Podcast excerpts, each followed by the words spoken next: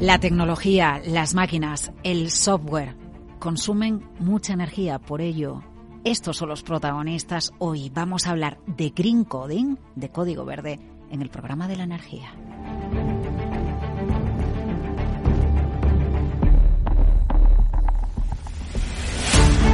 El programa de la energía con Laura Blanco.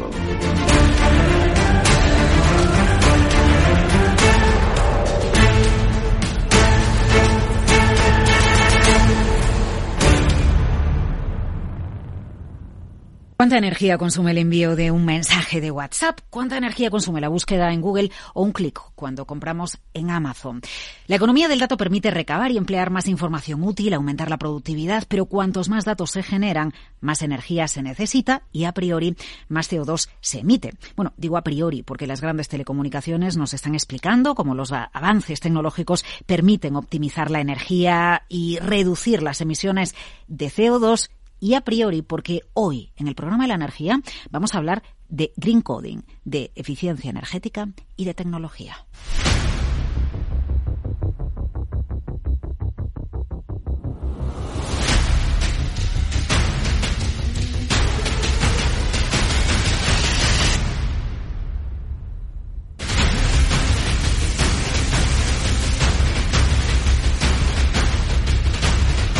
Desde que sabía que Joan Torras, director de industria de GFT, iba a venir al programa de la energía a los estudios de Capital Radio, hay una pregunta que me bombardea la cabeza cada vez que escribo un WhatsApp. ¿Cuántas emisiones de CO2 genera el envío de un mensaje de WhatsApp? Bueno, da igual.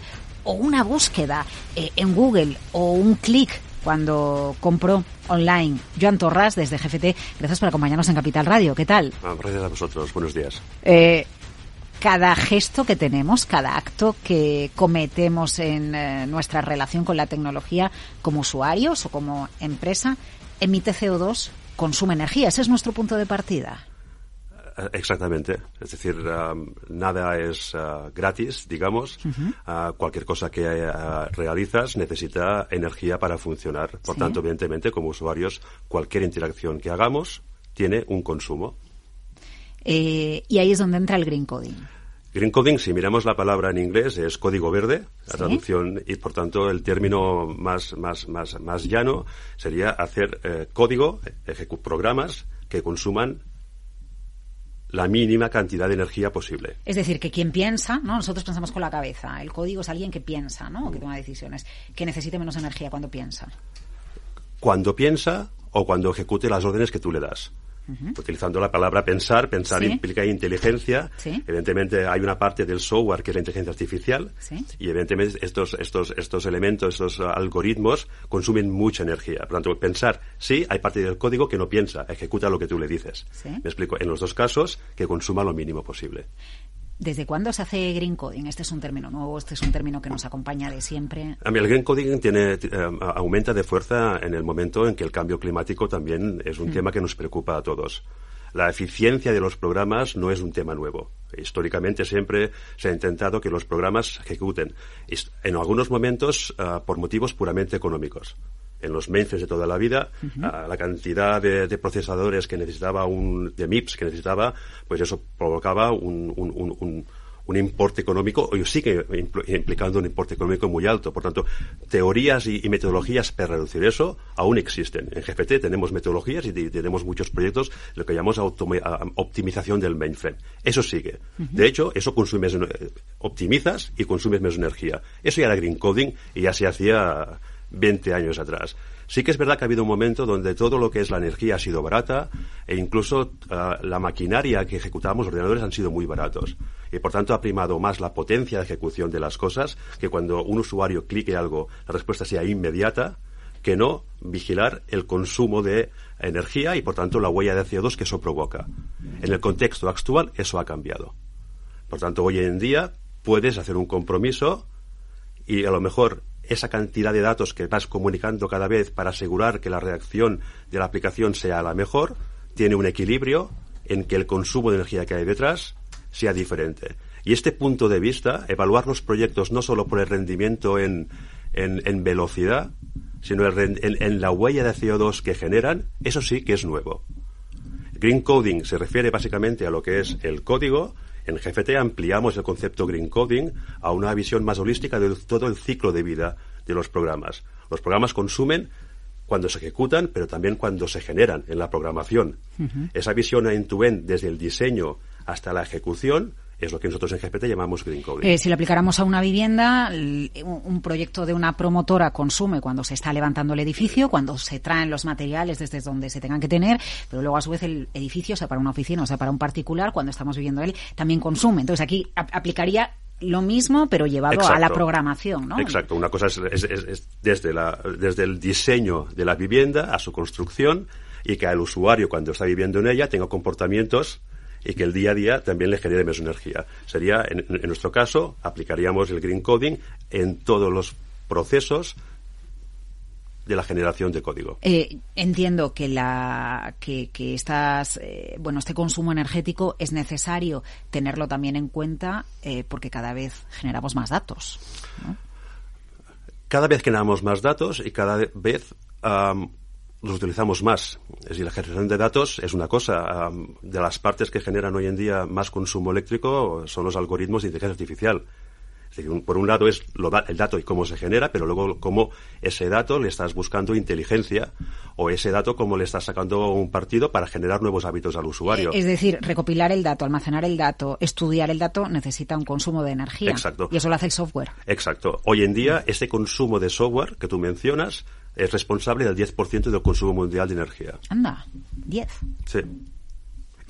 más, que un sector como el textil. Ah, no te sabría decir absolutamente cuánto consume, pero el 10% del consumo mundial está relacionado a la ejecución digital ah, de programas y es un consumo, evidentemente, con el mundo como está evolucionando. Y en el consumo, por ejemplo, insisto mucho en el tema de la inteligencia artificial, ese consumo se prevé que vaya aumentando. No te puedo decir que exponencialmente, pero ese 10 irá, irá en aumento. Vamos a poner ejemplos, vamos a, hacerlo práctico para el oyente. Eh, ¿Cuánto consume buscar en Google? Cada búsqueda individual de Google, ah, si lo medimos en gramos de CO2, es 0,09 ah, gramos de CO2, consume energía que equivale a la generación de 0,9. El consumo de energía en sí, el problema es que la energía actualmente en el planeta genera una huella de carbono. Exacto. Me explico. Si tuviéramos energía verde o uh, ah, 100%, me explico, podríamos incluso volver al, al, al, paradigma de energía barata, abundante. Mm. Por tanto... Sí, pero sabemos, está eh, Alemania, Reino Unido están quemando carbón, estamos usando gas para el ciclo combinado eh, los días que no hay viento, es decir, los días que, que, se necesita que eh, mi búsqueda en Google me dé el resultado o que voy a la oficina del banco ¿no? y quiero ver algún extracto o me voy al cajero, estoy consumiendo y ese día el mix energético a lo mejor no es renovable, deja huella de carbono. Y por, eso la respuesta que te doy no es en energía, sino en el impacto en huella de carbono que esa actividad que me has pedido genera. Por tanto, cada búsqueda en Google genera 0,09 grados de CO2 a la atmósfera. Si tú lo, lo, comparas con ah, los 5,6 ah, billones de búsquedas que se hacen en Google, al final del año, esto para neutralizar este CO2 deberíamos plantar 18 millones de árboles.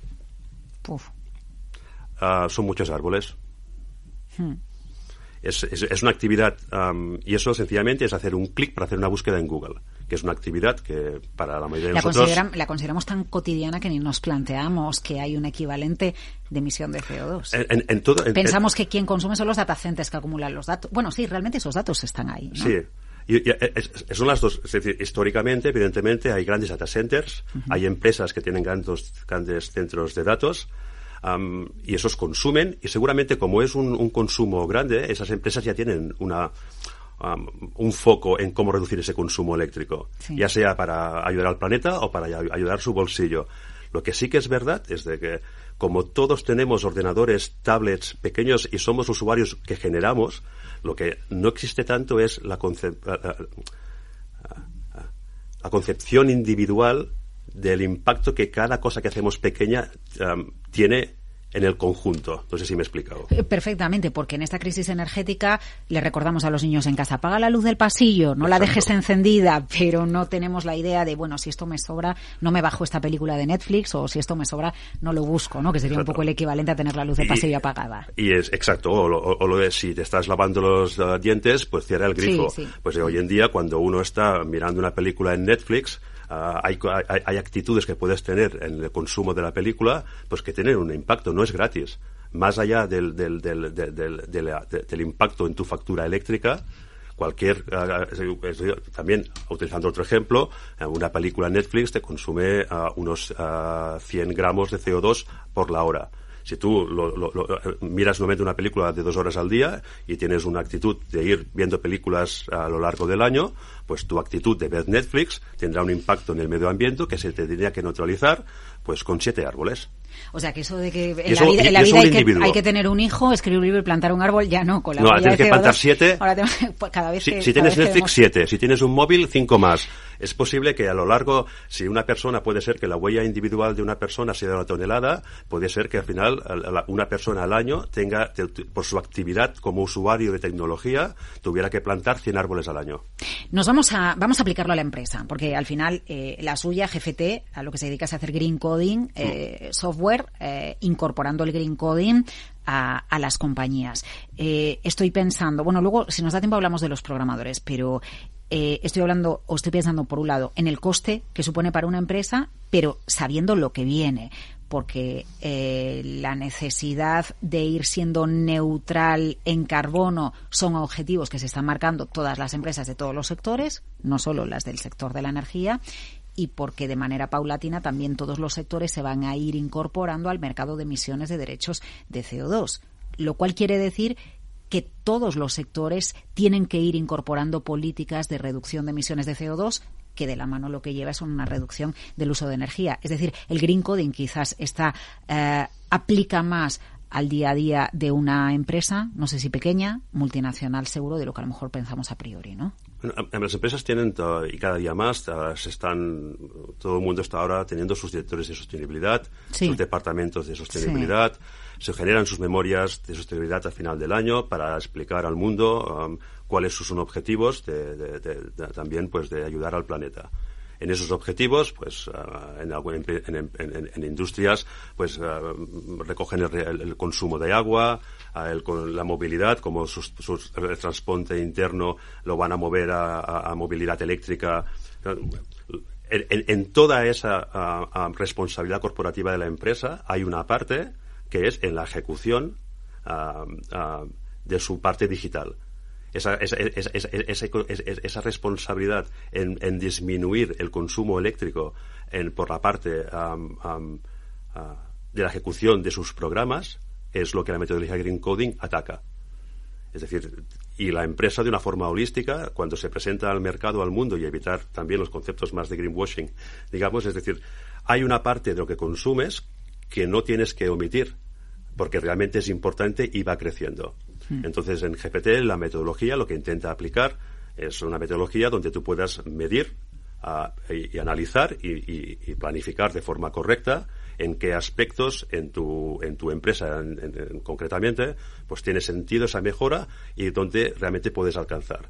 Nosotros estamos ah, obteniendo mejoras ah, en el consumo eléctrico por la parte digital, básicamente de entre un 20 y un 50% después del programa.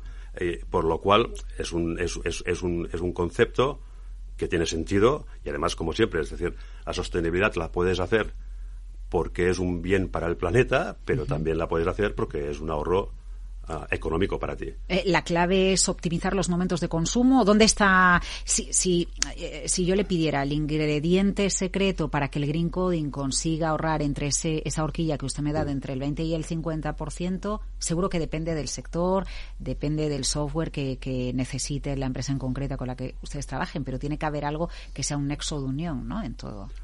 A ver, Depende mucho, es decir, depende, depende mucho de, es decir, nosotros lo que tenemos que hacer es como en cualquier proyecto de transformación, primero entrar y hacer un análisis de cómo está la situación.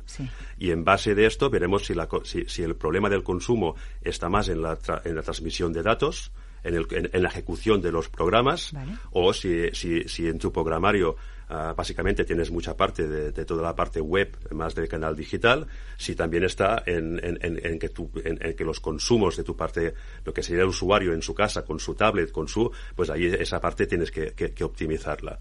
Yo no diría que hay, que hay una fórmula conjunta. y también analizamos en los procesos internos toda tu gente, todos los equipos de diseñadores, todos tus equipos de programadores, qué están ah, invirtiendo en energía para generar tu software. Si no solo es en ejecución, cuando observamos en el mundo real esos programas cómo están ejecutándose, sino también cómo tú estás llegando para allá. Entonces, ah, puede ser que tengas y las y las y las y para alcanzar el 50% tienes que mirarlo de forma holística. Tienes que mirarlo que, tus, que tus programadores, hay empresas que pueden tener parques de, miles de programadores trabajando con sus ordenadores encendidos, haciendo compilación y haciendo programación. Eso también forma parte.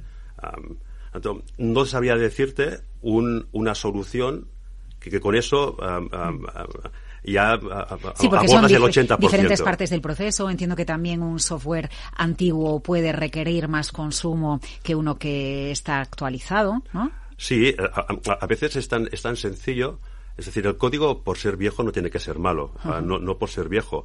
Sí que históricamente el, el, software a veces eh, las compañías eh, van haciendo modificaciones y hay partes lo mejor del software que son muertos son partes del código que no existen. Esa parte del código a veces cuando tú cargas el programa o lo mueves ah, pueden generar transporte de datos que no tienen ningún sentido.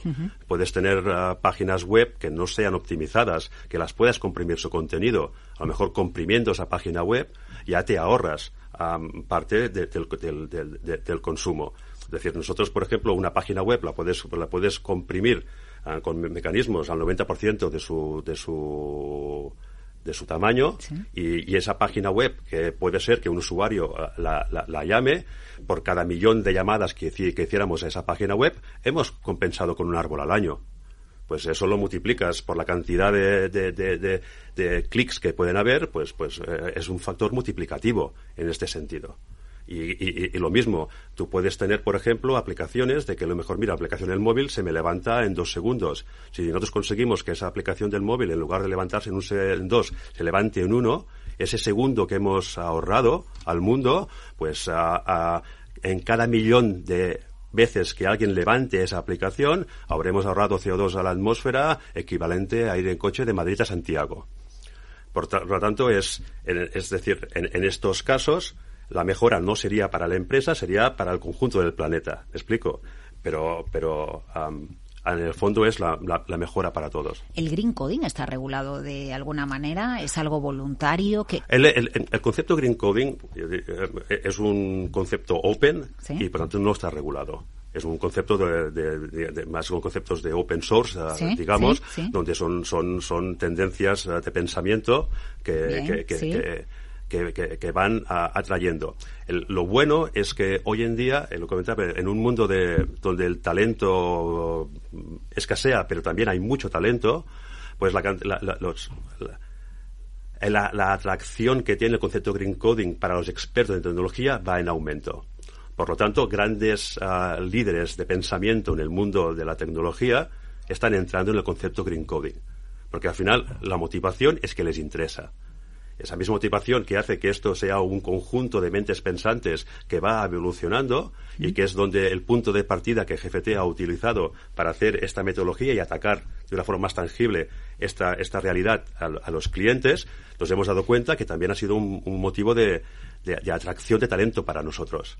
Trabajar con Green Coding, que la gente cuando aprende lenguajes de programación, aparte de eh, saber programar, sepan cómo lo que ellos producen, su creación, tenga el mínimo impacto en CO2 se ha convertido en algo que interesa. Eh, y, de esto se avanza, o sobre estos estudios se avanza en el, en, el laboratorio que ustedes tienen en Barcelona. El, laboratorio que tenemos en Barcelona es, un, es, es, es un resultado de una actividad constante de ir analizando el mercado que hay y que va saliendo. En ese laboratorio eh, tenemos avances de inteligencia artificial. un ejemplo, pónganos un ejemplo. A ver, que para usted será el día a día, pero para nosotros. Un ejemplo de lo que tenemos, por ejemplo, en el de lo que se laboratorio. puede, de lo que de lo que se está trabajando, ¿no? De lo que podríamos llegar a tener en, en Sí. nuestro día a día. Por ejemplo, en el, en el- en el- estamos trabajando en el, en el laboratorio. eh, el laboratorio también eh, uh, trabajamos conjuntamente con empresas. Digamos, Nosotros en ese sentido no, no son ideas brillantes, y, sino que lo hacemos aplicado a, Sí. a- a proyectos y empresas reales. Lo que pasa es que utilizamos para invertir nuestro talento en a ver cómo podíamos. Un ejemplo claro que tenemos ahora, que para mí es interesante, que no es energía, pero también es sostenibilidad, es lo que estamos haciendo para intentar mejorar y hacer acciones contra la ley de desperdicio alimentario. Vale. Por ejemplo, un ejemplo que tenemos, que para mí es un ejemplo bonito, es el- lo que es la nevera, la nevera inteligente. Nevera no la, no, no la de casa, sino los, los muebles refrigerados que exponemos productos en los supermercados, Vale. de los cuales hay, hay, hay tantos. Esto, eh, es decir, ahí, por un lado, tenemos el control de energía para que consuma menos y adaptamos la temperatura y el motor, pero eso básicamente tampoco es que sea tan, tan, tan novedoso, pero sí que tenemos neveras sensorizadas con cámaras y con, y con, y con etiquetas inteligentes para, para, para tener en control de la fecha de caducidad de los productos. Y en base de hecha- esa fecha de caducidad de los productos, auto- automáticamente con algoritmos adaptar el precio de forma automática para hacer acciones para que ese producto no caduque y que se, y además Que se eso- consuma. que se consuma. Eso además, aparte de que ayudará a, la- a la- a- a reducir el desperdicio alimentario, además, eh, en el año que viene sale la ley y, por tanto, eso, si no haces nada al respecto, el gobierno te penalizará. eh, y eh, tendrás multas por eso. Pero eso, es un, ejercicio que ya hicimos el año pasado, donde intentamos ver cómo la tecnología, en este caso, pues, ah, sensórica, cámaras, ah, inspección visual por parte de las cámaras, algoritmos de inteligencia artificial, se pueden aplicar a algo que ayude al mundo. En este caso, que se, se- se- se tiren menos productos. Eh, es, es un ejemplo de los muchos que podríamos contar. Joan Torras, director de industria de GFT. Qué interesante conocer el green coding, cómo se aplica, cómo lo hacen ustedes, cómo ayudan a reducir la huella de carbono. Gracias por acompañarnos en el programa de la Muchas energía. gracias a vosotros por vuestro tiempo. Hola Luz te ofrece esta sección. Súmate a la revolución de los tejados de Holaluz. Hacia un futuro más verde. Bueno, año nuevo, vida nueva y Laura Eras. Hay que ponerse más verdes de cara al nuevo Sí, año. es verdad, es verdad. hoy llevamos a examen, hoy te va a gustar este tema, porque hoy llevamos a examen... No a mí me gustan todos, to- ¿eh? todos, pero este te va a gustar todavía más porque hay unos datos, hay unos datos que te vas a, te vas a quedar loca. Llevamos a examen la eficiencia energética de la Nochevieja y de las campanadas, porque no lo habíamos pensado nunca, pero media población sintonizando la televisión a la misma hora. ¿Cuántos kilovatios hora consumimos? Nos lo explica Miguel Aguado, de, director de la consultora BIF Sostenible. Más de la mitad o en el entorno de la mitad de la población española. Eso tiene un consumo de 300 millones de kilovatios hora, que es una barbaridad para tan poco tiempo, pero es verdad que nos juntamos muy pocas veces tantos en, el mismo momento para hacer lo mismo. Y esto es lo que equivale, tiene una equivalencia también muy importante. Y en ese rato, en esos 20 minutos, 10 antes y 10 después, vamos a consumir tanta energía eléctrica solo con nuestro televisor, lo mismo que la ciudad de Oviedo durante un mes. Esto ver la tele, pero ¿y las uvas que consumimos? ¿Son energéticamente eficientes también? que son más de 2 millones de kilos, 2 millones 197 mil eh, kilos de uvas durante la noche de esas 12 campanadas, que es la media de lo que estamos consumiendo, ya solamente en agua estaríamos consumiendo el equivalente a 326 piscinas olímpicas. Y aunque es cierto que no tienen un traslado muy lejano, sí que hay unas emisiones de CO2 eh, en conjunto por toda esa producción de, de las uvas que vamos a consumir, Una cosa buena es que las uvas que comemos los españoles se producen en España, entonces claro, no hay tanto transporte. O sea que prácticamente aquí sí que sin saberlo estamos teniendo un consumo muy ecológico, que es un consumo de cercanía, sur de Levante, con lo cual hay un transporte cercano, no proviene y es asumible. Miguel Aguado nos da un consejo, Laura, apúntatelo. Hay que comprar las uvas que necesitemos, 12 cada uno. Y bueno, como mucho una o dos más por si pasa algo, pero no más, no ¿Y, pongamos y a esto que comprar. hacía mamá de envolverlas en plástico con un lacito? No. Nada, Porque no, eso es Dios, plástico nada, y eso no es contamina. Luego no, es que a mí no me gustan las Entonces lo tengo, puedo ir por la casita. La casitos. Venga, la, La casitos. Casitos. Oye, vaya programón, ¿eh? Entre que se consume lo mismo que la luz de Oviedo durante un mes y lo que contamina las búsquedas en Google, Estamos... 2023 Sí, verde. sí, es lo, verde, es lo que verde. interesa. Verde y con las Laura. lauras.